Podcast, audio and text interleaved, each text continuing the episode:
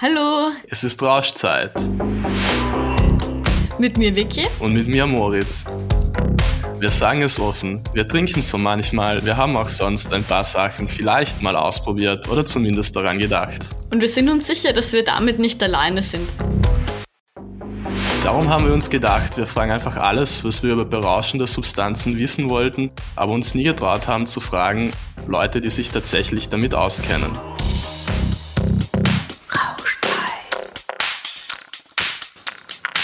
Hallo liebe Leute und herzlich willkommen zu Rauschzeit. Unsere heutige Folge trägt den Titel Was brauche ich für einen perfekten Rausch? Und zwar werden wir uns über die Begriffe Set und Setting unterhalten. Diese beiden Begriffe sind uns im Laufe der letzten Folgen ja schon einige Male begegnet und heute werden wir uns genauer damit beschäftigen. Ich werde das jetzt mal so ganz kurz, knackig, unwissenschaftlich ein bisschen erklären, dass wir mit einem guten Vorwissen reinstarten können. Und zwar beschreibt das Set also einfach den Zustand, wie es einem momentan geht. So ist man gut drauf, ist man schlecht drauf, hat man gerade irgendwelche Probleme, worum kreisen deine Gedanken etc.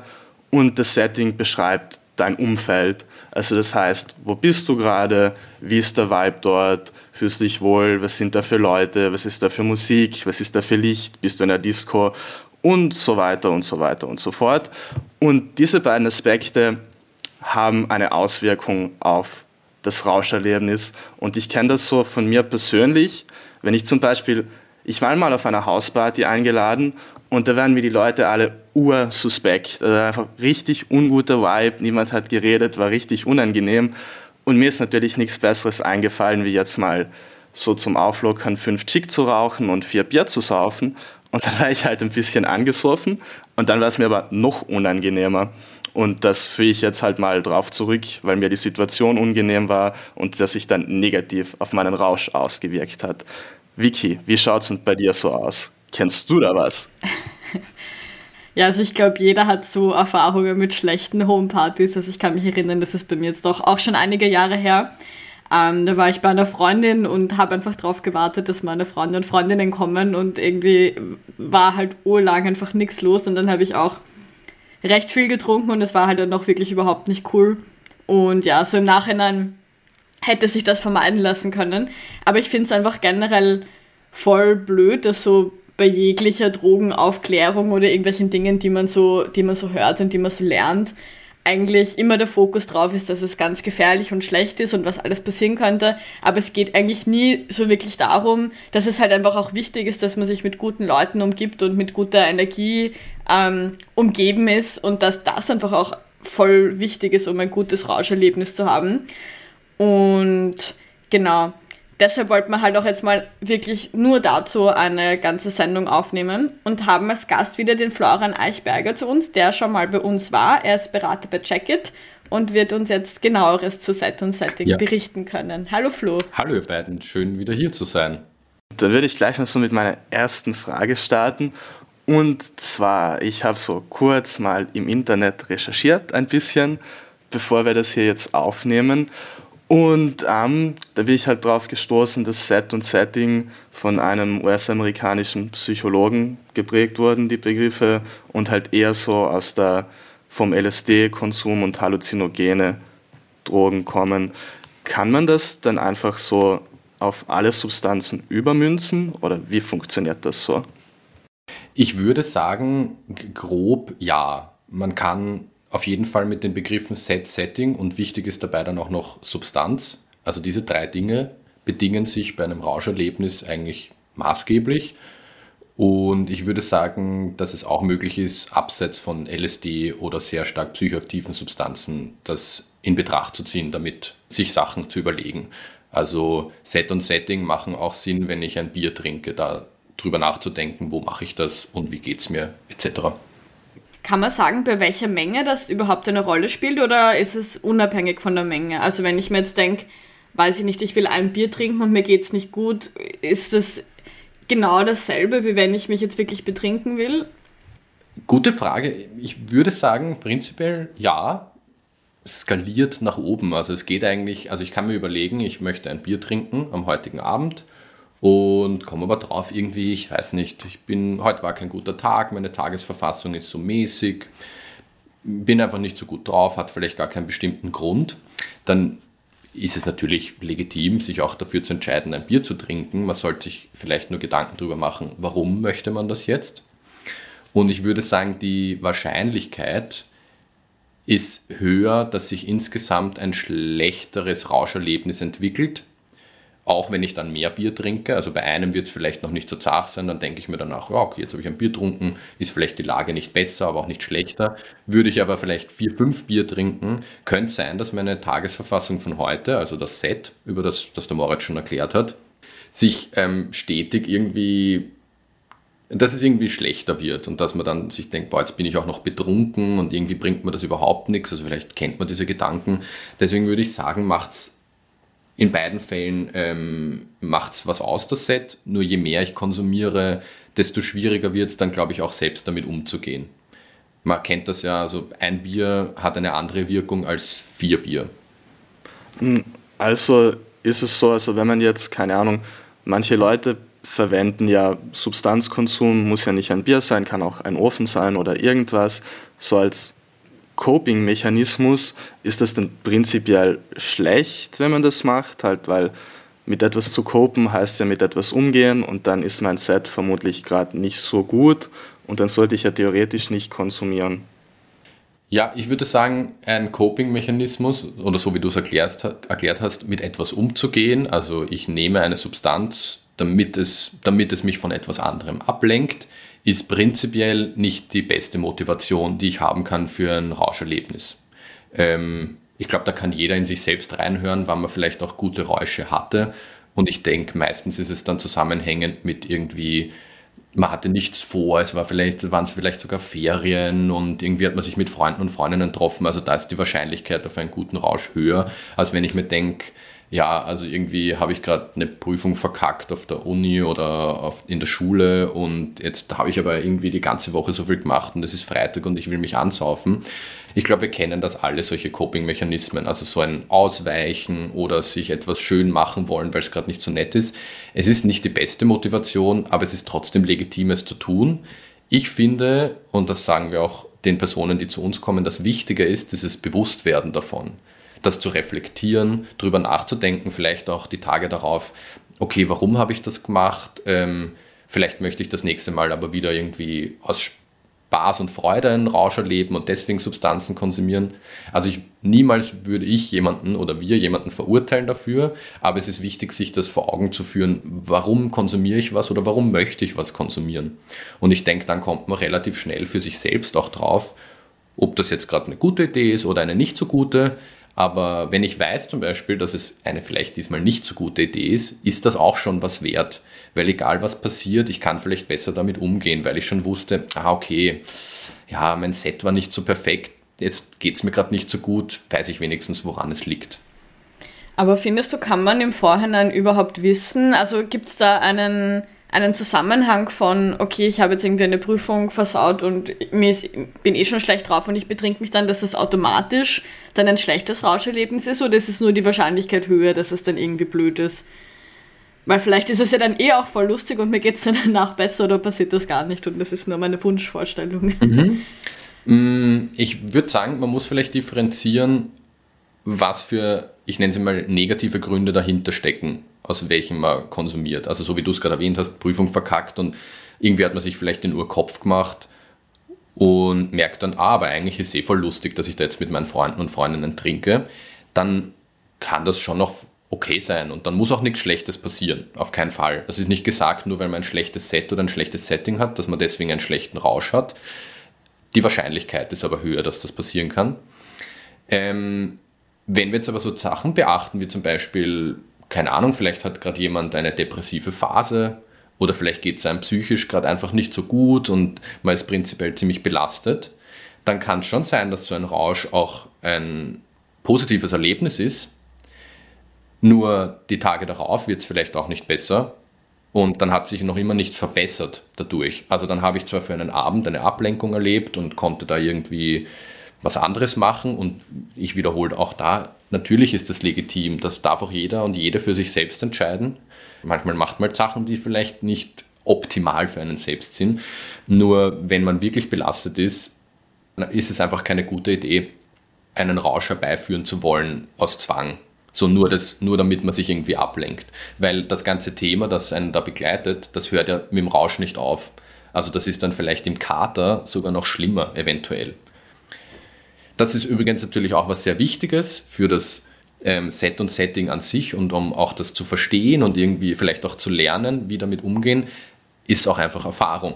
Also man muss auch einfach positive wie nicht so positive Erfahrungen machen, um drauf zu kommen, wie kann ich denn gut risikoarm mit einer Substanz umgehen. Aber ich finde generell irgendwie, wenn man Leute nicht kennt und dann irgendwie ein Rauscherlebnis hat, das kann ja jegliches Rauscherlebnis sein, ist es oft, also für mich ist das dann oft im Nachhinein irgendwie unangenehm gewesen. Also ich denke mir auch so, ich, wenn ich jetzt was trinke oder so, eigentlich auch nur mit guten Freunden und Freundinnen, weil man dann auch schon weiß, wie die Leute reagieren. Und weil es auch irgendwie, selbst wenn man jetzt irgendwas Peinliches machen würde, dann wäre es nicht schlimm im Nachhinein. Wobei, also ich denke, dass, ja. Wobei ich da wieder sagen muss, ich hatte so in meiner Studienanfangsphase, wie ich halt nach Wien gekommen bin und sehr viel ausgegangen bin und immer ur viele neue Leute kennengelernt habe. Ich hatte da sehr lustige Rauscherlebnisse, ohne irgendwen zu kennen. So, das muss ich jetzt auch sagen.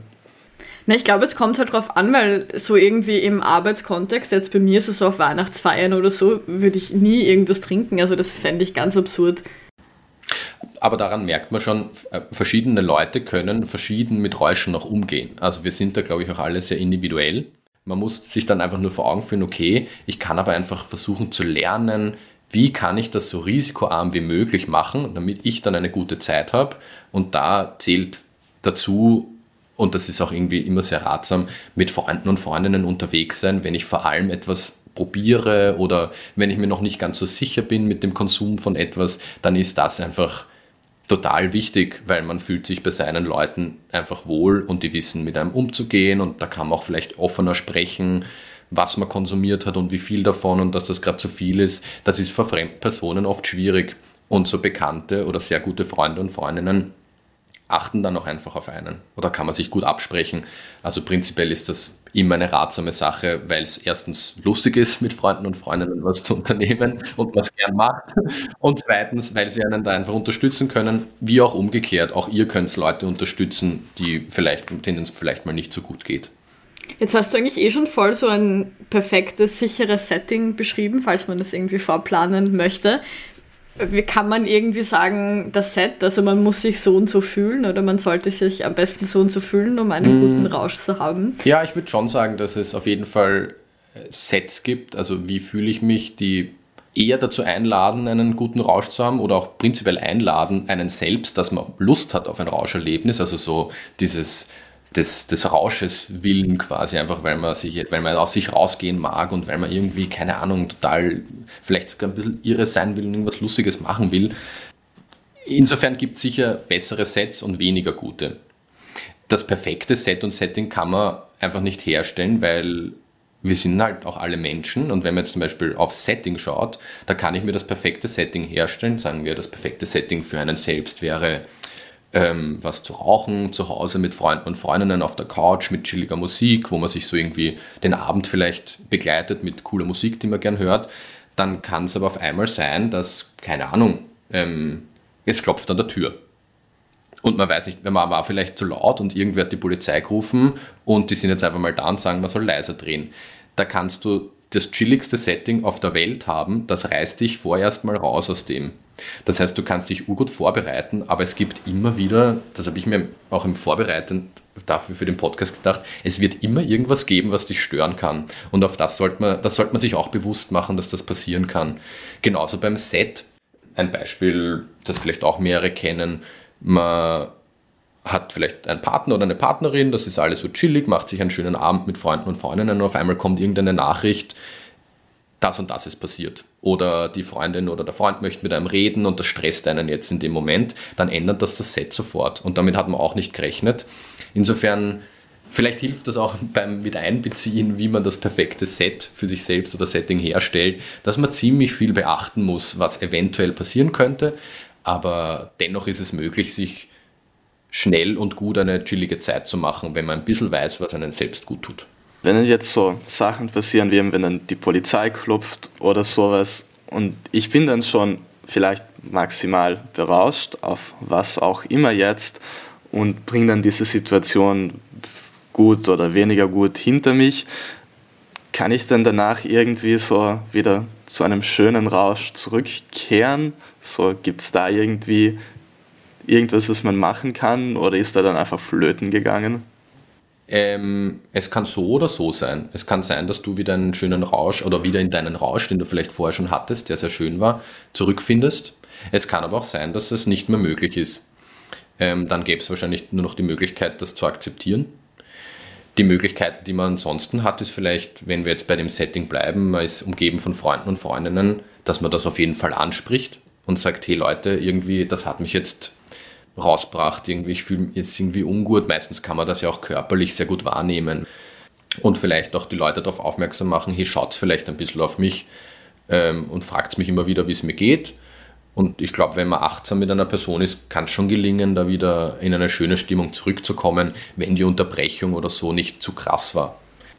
Kann es eigentlich auch andersrum sein? Also habt ihr irgendwie Leute in den Beratungen, die sowas erzählen, dass sie das irgendwie vielleicht schon wissen und irgendwie perfekt geplant haben, also das Set und das Setting irgendwie alles super und bla und dann hätten sie trotzdem einen Bad Da habe ich jetzt persönlich keine ähm, Erfahrungen mit Klienten und Klientinnen. Wobei hin und wieder in so einem normalen Austausch, das kann, also es kann auch halt auch einfach immer passieren.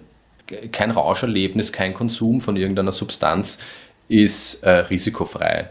Und man kann sich eben gut vorbereiten. Also ich finde das ganz interessant, man kann sich da so herbeinehmen, zum Beispiel was brauche ich alles, was mache ich, wenn ich Fallschirmspringen gehe.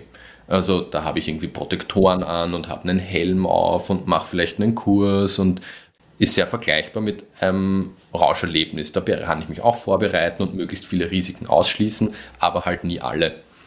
Ich möchte aber auch dazu sagen, dass ein Bad Trip halt nicht gleich heißt, dass man jetzt irgendwie nachhaltige Schäden oder sonst was von sich da, da, davon trägt oder dass das so ein einschneidendes Erlebnis ist, dass man das sonst nicht mehr da packt. Es ist dann einfach kein so angenehmer Rausch und dann rundet man den ab und verarbeitet den und das passt auch. Ähm, wenn man dann einen sogenannten Bad Trip hat, wie komme ich da wieder raus oder was kann ich machen, dass der Weg geht? Also da wären wir wahrscheinlich wieder bei dem Punkt, den ich vorher erwähnt habe, in so einem Fall ist es eigentlich sehr wichtig, Freunde und Freundinnen mit dabei zu haben, die auf einen achten können. Weil es kann ja sein, dass man selbst in der Situation nicht mehr wirklich so fähig ist, was zu machen.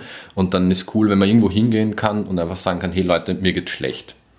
Und dann kann, also das wäre meine Herangehensweise, wenn es jetzt einer Person nicht so gut geht und sie merkt, boah, irgendwie wird mir das alles zu viel und hier ist unangenehm und überhaupt die Leute schauen mich vielleicht auch schon komisch an oder ich habe das Gefühl, dann wäre es wichtig, in erster Linie Freunde und Freundinnen aufzusuchen.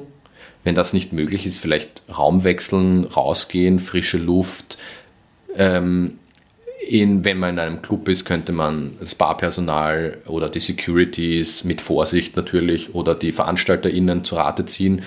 Im besten Fall hat man aber Freunde und Freundinnen oder irgendwelche coolen Personen, die man kennt und bittet die darum, einem zu helfen.